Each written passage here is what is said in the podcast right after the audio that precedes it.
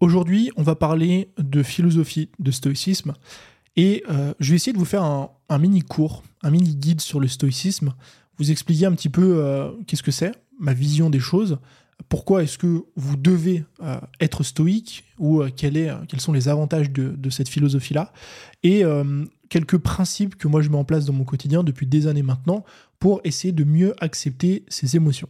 Donc si je vous fais cet épisode, c'est parce que euh, je viens de tourner un podcast avec Jess, je vous mettrai le lien juste en dessous. Dans ce podcast, on parle pas de stoïcisme, en tout cas pas à la fin, mais le but du podcast c'est d'expliquer un petit peu comment est-ce qu'on travaille euh, dans le business et euh, comment est-ce qu'on manage ça avec le fait qu'on soit en couple. Et en fait, au début, on a fait une petite intro sur le stoïcisme parce que Jess m'a fait remarquer, et c'est pas la seule, et, c'est très vrai, que je suis quelqu'un d'assez stoïque. Ce qui veut dire qu'en fait, euh, je vais euh, être très peu impacté par les choses qui se passent autour de moi, en tout cas émotionnellement. C'est-à-dire que j'ai très peu de mental breakdown, j'ai très peu de moments où je déprime. Euh, si je poste un contenu et qui marche pas, ça me fait pas grand chose. Si je reçois des insultes ou quoi, ça me fait rien non plus. Euh, et euh, c'est vrai que je trouve que c'est intéressant de développer ce truc-là et vous, essayer de vous expliquer bah, comment j'en suis arrivé là et essayer de vous partager un petit peu ma philosophie autour de ça. Donc si on prend la définition qui est sur Internet du stoïcisme, ça nous dit la chose suivante. Donc le stoïcisme, c'est une philosophie de l'éthique personnelle influencé par son système logique et ses vues sur le monde naturel. Il prône l'acceptation sereine du destin et de la maîtrise de soi en s'efforçant de vivre en accord avec la nature et en se détachant des émotions perturbatrices. Donc ça, c'est un petit peu la façon technique de voir la chose. Moi, comment est-ce que je le perçois avec des mots qui sont un petit peu plus simples C'est juste que vous allez essayer de détacher vos émotions des choses qui arrivent dans votre quotidien. Donc, pour vous donner un exemple qui va parler à tout le monde, je suis créateur de contenu et je parle de ça parce que je vois en fait ces derniers mois beaucoup de créateurs de contenu être affectés par ces phénomènes et je pense que c'est intéressant d'essayer d'améliorer tout ça. Donc je suis créateur de contenu, euh, je poste une vidéo sur YouTube, euh, j'ai passé des, des, jours, des semaines, des mois dessus et en fait ma vidéo fait un flop. Ou je suis entrepreneur, j'ai un business, je crée une offre pendant des semaines, euh, je la publie, je, mets tous les efforts de mon côté, j'essaie de faire du mieux que je, je peux pour obtenir des résultats et je fais aucune vente. Et en fait, l'idée du stoïcisme, ça va être de ne pas, ou au mieux qu'on puisse finalement, ne pas être impacté par ces résultats de façon négative. Et donc ne pas le prendre personnellement et essayer finalement d'avancer. Euh, pourquoi est-ce que c'est intéressant d'être stoïque? Parce que vous allez me dire, super Tony, euh, tu me parles de cette philosophie euh, ancienne, mais à quoi ça sert en fait? Pourquoi est-ce que j'ai envie d'être stoïque? Pourquoi est-ce que je veux détacher mes émotions de ce qui se passe finalement? La première raison, qui est, qui est non négligeable, c'est que vous allez euh, accorder moins d'importance à ce que les autres personnes pensent de vous. Pourquoi? Parce que si on arrive à détacher finalement euh, nos émotions des critiques ou des avis des autres, c'est-à-dire que moi aujourd'hui, on peut m'insulter dans les commentaires, ça ne me fera absolument rien. Ça va rien changer à mes journées. Je vais très bien dormir le soir. Je vais continuer à faire mes vidéos, euh, même si tout le monde pense que je suis un, arnaqueur, même si tout le monde pense que les formations en ligne, euh, faut arrêter ça parce qu'il y a que des scams, etc. Euh, qui sont des commentaires que moi je reçois pas, mais qu'on peut recevoir quand on fait de la formation en ligne. bah en fait, le fait d'être stoïque, on va se détacher de ça. On va moins accorder d'importance au regard des autres, et donc on va ça sert à quoi d'accorder moins d'importance au regard des autres? Ça sert à prendre beaucoup plus son pied dans ce qu'on fait, parce qu'on ne fait plus les choses pour les autres, mais on le fait pour soi. On fait des vidéos parce qu'on a envie de les faire, on traite des sujets parce qu'on a envie de les traiter, on vend des choses parce qu'on a envie de les vendre, on fixe des tarifs parce qu'on a envie de les fixer, et non pas parce que les autres porte un avis sur nous. Et en fait, on se sent beaucoup plus libre dans notre création, on euh, est beaucoup plus à même à mettre en place des choses qu'on a envie de mettre en place. Et franchement, c'est l'un des trucs qui va le plus changer votre quotidien que d'arriver à vous détacher du regard des autres. La deuxième chose, le deuxième avantage de cette philosophie, c'est que vous allez perdre beaucoup moins de temps.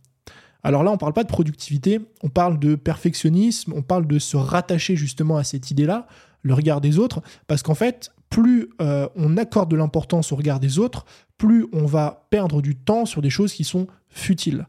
Parce qu'on va essayer de bidouiller le moindre détail pour que tout soit parfait, parce que finalement, si c'est pas parfait, eh bien, il y a quelqu'un qui va nous dire oui, mais attends, c'est pas parfait, il y a ça qui va pas, il y a machin qui va pas, etc. Si on est constamment euh, brain par euh, le regard des autres, qu'est-ce que Pierre-Paul Jacques va penser de ce que je vais sortir, bah on veut, enfin, on va faire en sorte que ce qu'on sorte, ce soit le truc le plus parfait du monde. Alors attention, ça ne veut pas dire que vous devez sortir euh, que des trucs qui sont à moitié finis, Mais ça vous aide en tout cas à ne pas passer trop de temps sur des choses qui n'ont pas d'importance.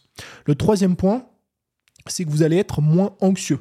Voilà, j'ai pas besoin, pas besoin de détailler le truc. Le fait de moins accorder d'importance au regard des autres, mais pas que. C'est-à-dire le fait aussi d'accepter beaucoup plus facilement des choses négatives qui peuvent arriver dans votre euh, business, euh, avec vos contenus, dans votre vie. Bah finalement, vous êtes beaucoup moins anxieux parce que bah en fait, si je poste un contenu qui marche pas, bah finalement c'est pas grave, je vais me concentrer sur le contenu d'après et puis ça ira bien demain.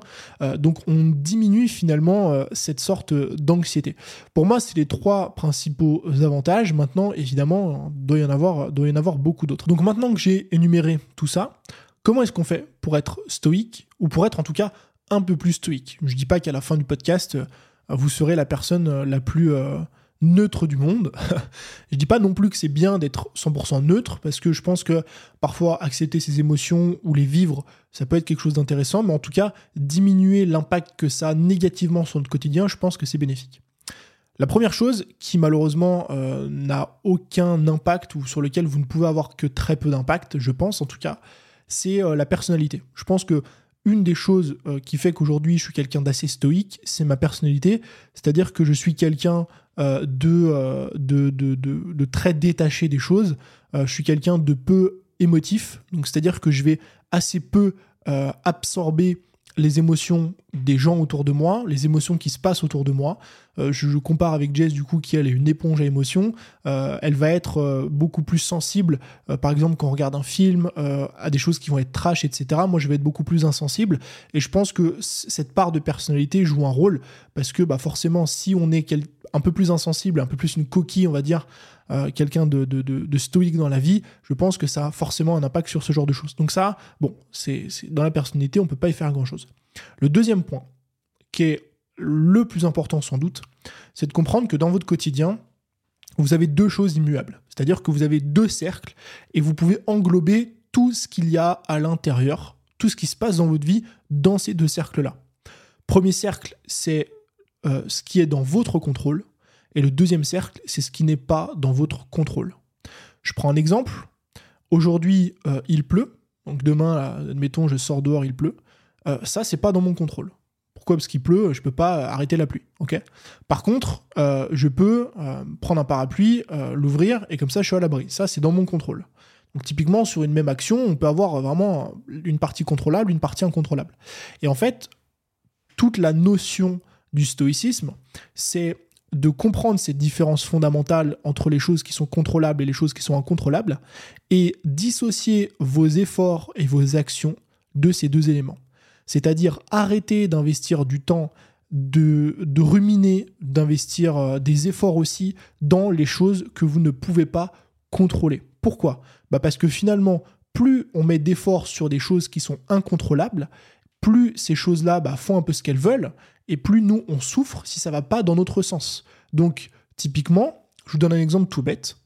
Euh, vous êtes créateur de contenu, vous euh, voulez développer votre chaîne YouTube, d'accord? Qu'est-ce qui est dans votre contrôle et qu'est-ce qui n'est pas dans votre contrôle Ce qui est dans votre contrôle, c'est la création. C'est-à-dire, on va essayer de trouver de bonnes idées, on va essayer de scripter la vidéo de façon persuasive avec du storytelling, etc on va essayer euh, de tourner une bonne vidéo avec les bonnes caméras, les lumières, machin. On va faire un montage qui est captivant, on va faire une très bonne miniature, on va passer du temps sur le titre, on va passer du temps sur les tags, etc. Tout ça, c'est dans votre contrôle. Parce que personne d'autre ne contrôle ces éléments que vous. C'est pas un ordinateur qui va euh, euh, mettre votre titre, votre miniature, votre machin. C'est vous et vous seul. Qu'est-ce qui n'est pas dans votre contrôle? Dès l'instant où vous publiez votre vidéo YouTube, c'est hors de votre contrôle. C'est-à-dire que le choix que fait l'algorithme YouTube, on peut dire ce qu'on veut, l'algorithme il est con, il, fait, il met en avant que euh, les vidéos pourries, de danse, de machin, de trucs. Peu importe ce que vous allez dire sur l'algorithme, il fait son taf. Donc ça, c'est pas dans votre contrôle. Et souvent, ce qui se passe quand on est créateur de contenu, c'est qu'on va se concentrer, on va mettre 100% de son focus, de ses efforts, etc., sur l'algorithme et sur du coup un élément qu'on ne contrôle pas. Et on finit par blâmer l'algorithme, on finit par le remettre constamment en question et ça crée chez nous beaucoup de frustration puisque vous ne pouvez pas finalement contrôler l'algorithme. Vous ne pouvez pas tourner un bouton et mettre en avant votre vidéo YouTube. Donc c'est pareil avec Instagram, avec tous les algorithmes euh, Internet finalement. Et c'est pareil aussi avec le lancement de vos offres. Donc typiquement, si demain vous lancez une formation, il y a deux éléments qui sont, euh, enfin il y a un élément qui est dans votre contrôle, c'est toute la partie création, donc création de la formation, etc. Et la création du lancement, à quel point vous avez bossé votre page de vente, à quel point vous avez bossé votre lancement, etc. Et il y a une partie qui est non contrôlable, bah, c'est les résultats que vous allez obtenir. Et vraiment, je vous invite, quand quelque chose ne va pas dans votre quotidien, quand vous ressentez une émotion euh, entre guillemets négative ou quoi que ce soit, quand vous faites une analyse même, de vraiment imaginer ces deux cercles-là et où est-ce que vous mettez l'action en question? Par exemple, je reprends mon exemple de la, pluie précédemment. Si, si euh, vous. Enfin, s'il pleut demain et que ça vous énerve, c'est pas parce que vous êtes énervé que la pluie va s'en aller. Vous, ça, il faut bien le comprendre.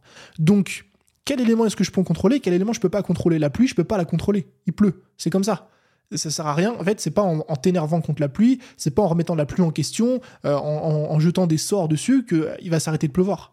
Qu'est-ce qui est dans mon contrôle? Bah, il pleut, c'est comme ça. Donc, qu'est-ce que je fais maintenant? Bah, si je veux sortir, je prends un parapluie, j'achète un kawaii, je reste à la maison et j'essaie de trouver une tâche qui fait que j'ai pas besoin de sortir. Et il faut vraiment comprendre ces deux éléments parce que, encore une fois, plus on met d'efforts sur l'incontrôlable, plus on va souffrir. Et donc, euh, dans votre quotidien et c'est vraiment de voir ces deux phénomènes, surtout sur la partie contenu et euh, lancement. Euh, essayez de vous concentrer du coup beaucoup plus sur les choses que vous pouvez contrôler. Le deuxième élément, qui est un petit peu dans cette idée de contrôle et incontrôle, mais qui est un petit peu différente, vous allez le voir, c'est de raisonner encore une fois avec deux sphères qui sont différentes. C'est la sphère du résultat et la sphère du processus. En fait, c'est le prolongement du contrôle et de l'incontrôlable, mais axé sur des choses qui sont plus tangibles. Contrôle et incontrôle, c'est par exemple la pluie, et vous allez voir que résultat et processus, c'est ça peut être de la perte de poids, ça peut être euh, une croissance YouTube, un lancement, etc. En fait, quand vous allez mettre en place un projet, par exemple YouTube, j'ai envie de développer ma chaîne YouTube cette année, d'accord. L'objectif que je veux atteindre, c'est 10 000 abonnés. Ok. Cet objectif-là, vous comprenez bien qu'il est incontrôlable. On ne peut pas tourner un bouton euh, et augmenter son nombre d'abonnés comme ça du jour au lendemain. Donc, votre objectif, c'est d'avoir 10 000 abonnés, c'est super. Maintenant, dans votre quotidien, vous ne devez pas vous concentrer sur le résultat et l'objectif. Pourquoi? Parce que ce n'est pas contrôlable. Si vous vous concentrez là-dessus, vous allez finir avec des déceptions, vous allez finir frustré parce que justement, il y aura une distance entre le résultat et finalement euh, les efforts que vous pouvez mettre pour l'atteindre et le modifier. Donc une fois que vous avez défini un objectif ou un résultat que vous voulez atteindre, 10 000 abonnés sur YouTube, faire un lancement à 10 000 euros et compagnie, mettez en place le processus pour atteindre ce résultat. Donc par exemple, je veux atteindre 10 000 abonnés YouTube cette année. Ok, ça c'est mon objectif. C'est quoi le process que je vais mettre en place pour atteindre cet objectif? Eh bien, je vais sortir une vidéo YouTube par semaine, mais je vais pas sortir une vidéo YouTube. Je vais sortir la meilleure vidéo YouTube que je puisse sortir avec mes compétences actuelles. C'est-à-dire que je vais essayer à chaque vidéo de donner le meilleur de moi-même sur ce que je contrôle. Donc, le titre, la miniature, le script, l'idée, le montage, les tags, etc., etc. Et ça, c'est mon processus.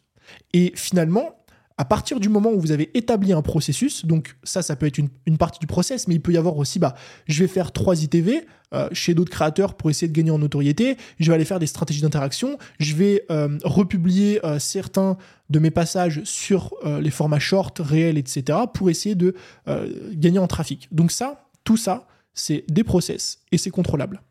Et le gros avantage de ça, c'est que finalement, une fois que vous avez défini le résultat que vous voulez atteindre, donc 10 000 abonnés YouTube, et le processus, limite, on oublie le résultat. On oublie l'objectif. Parce que, encore une fois, il n'est pas contrôlable. Donc ça sert à rien de se concentrer dessus et de se dire, bah là, je suis à 5 euh, 000 abonnés sur 10 000, euh, il faut encore que je continue. Non, parce que ce qui compte, c'est pas d'être à 5 000 abonnés sur 10 000. Ce qui compte, c'est où est-ce que vous en êtes de votre processus combien de vidéos vous avez postées par rapport à ce que vous deviez poster. Parce que, encore une fois, c'est la seule chose qui est contrôlable. Et finalement, le résultat, c'est ce qui vient après. Euh, il y a une fois, j'avais entendu une citation, un passage, une citation, je ne sais pas exactement comment nommer ça, mais c'était un coach de sport, je crois, qui dit que le, euh, le score, donc euh, le, the, score, donc désolé pour l'anglais, take care of himself. Donc le score s'occupe de lui-même. Vous devez vous occuper du terrain, ou de ce qui se passe sur le terrain. Et c'est exactement la même chose. Si vous faites un match de foot, vous regardez un match de foot, vous êtes en train de jouer un match de foot, c'est pas en regardant le tableau des scores que vous allez gagner la partie. C'est pas en regardant 1-1 euh, que de votre côté ça va monter à 2 et que vous allez gagner le match. Le score s'occupe de ce qui se passe sur le terrain. C'est-à-dire que le score, il va refléter, le score c'est le résultat, il reflète le processus, ce qui se passe sur le terrain. Et encore une fois, euh, si vous regardez le score en espérant qu'il augmente, vous risquez de vous prendre un but et de perdre de 1. Par contre, si vous vous concentrez sur ce qui se passe sur le terrain, vous risquez de bien jouer, de marquer un but, et le score va s'occuper de lui-même. Et ça, il faut vraiment l'accepter, le comprendre. Je sais que parfois c'est difficile. Pourquoi? Parce que Parfois, on a l'impression euh, d'être bon dans le processus, de créer du bon contenu, et finalement, l'algorithme, bah, il nous met pas en avant autant qu'on espérait. Eh bien, c'est pas grave parce que l'algorithme, on s'en occupe pas. C'est pas nous. Euh, on peut pas le bouger, on peut pas le changer. Euh, on va pas tourner un bouton demain et faire exploser notre compteur d'abonnés, nos compteurs de vente, etc. On se concentre sur les choses qu'on peut contrôler. Ça, c'est le deuxième point. Enfin, processus, résultat.